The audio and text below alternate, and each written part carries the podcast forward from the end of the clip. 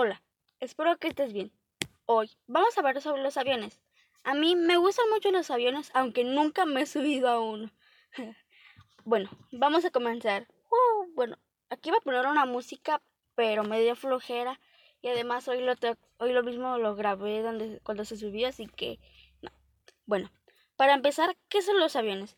Para mí son como pájaros gigantes de metal que llevan a personas de un punto a otro en cierto tiempo, lo cual es un transporte muy rápido y muy bueno. Bueno, si es cerca. Lo bueno de los aviones es que hay diferentes tipos de aviones y, diferentes tipos de asientos. La mayoría escogen la clase turista, que es la más común en los aviones.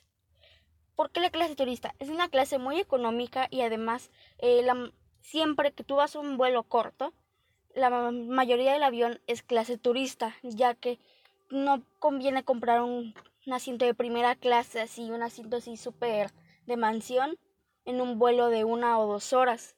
Te conviene más en un vuelo internacional, ya que disfrutas más tu, tu experiencia y así estás más cómodo.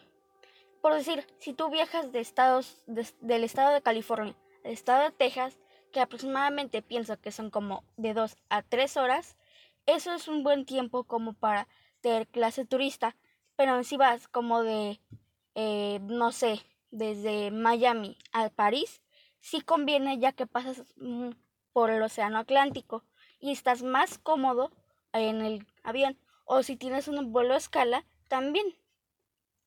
En mi, en mi opinión, los, los aviones que más me gustan son los Boeing 777-200. Son mis favoritos porque son, sus motores son tan grandes que si te toca verlos por la ventana es muy bonito. Otra cosa que me gusta es que son muy espaciosos y son muy largos, lo que significa que caben más personas. Los nuevos A380 son los aviones más comunes entre todos. Los usan muchas aerolíneas cuyos nombres no voy a decir ya que no quiero ninguna demanda. Y pues lo algo que lo más seguro que a mí no me gustaría es vivir esa experiencia y no me gustaría jamás pasarla es la turbulencia y no creo que sea el único que la odie, aunque nunca me ha tocado.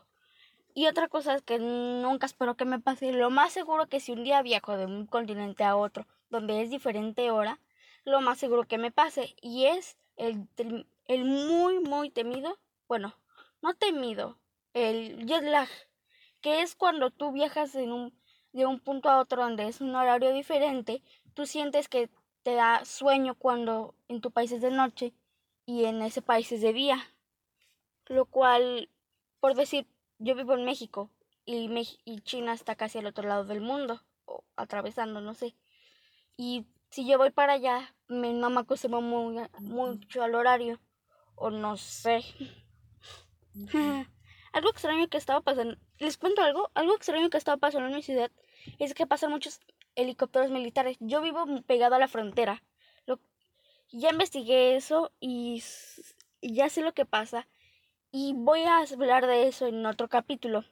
Otra cosa que voy a hablar en otro, otro, en otro, en otro capítulo es la segunda parte de este capítulo. ¿Por qué lo dividí en dos? Para que sea más interesante y para que tenga eh, más como suspenso y porque eh, ocupo otros cinco días porque yo estoy tomando clases en línea y ocupo tiempo. Así que cada cinco días se sube podcast. Y espero que les haya gustado este podcast. Mándale a otras personas. Y el 6 de abril, el 6 de abril, el 6 de junio se sube otro podcast. Y los veo.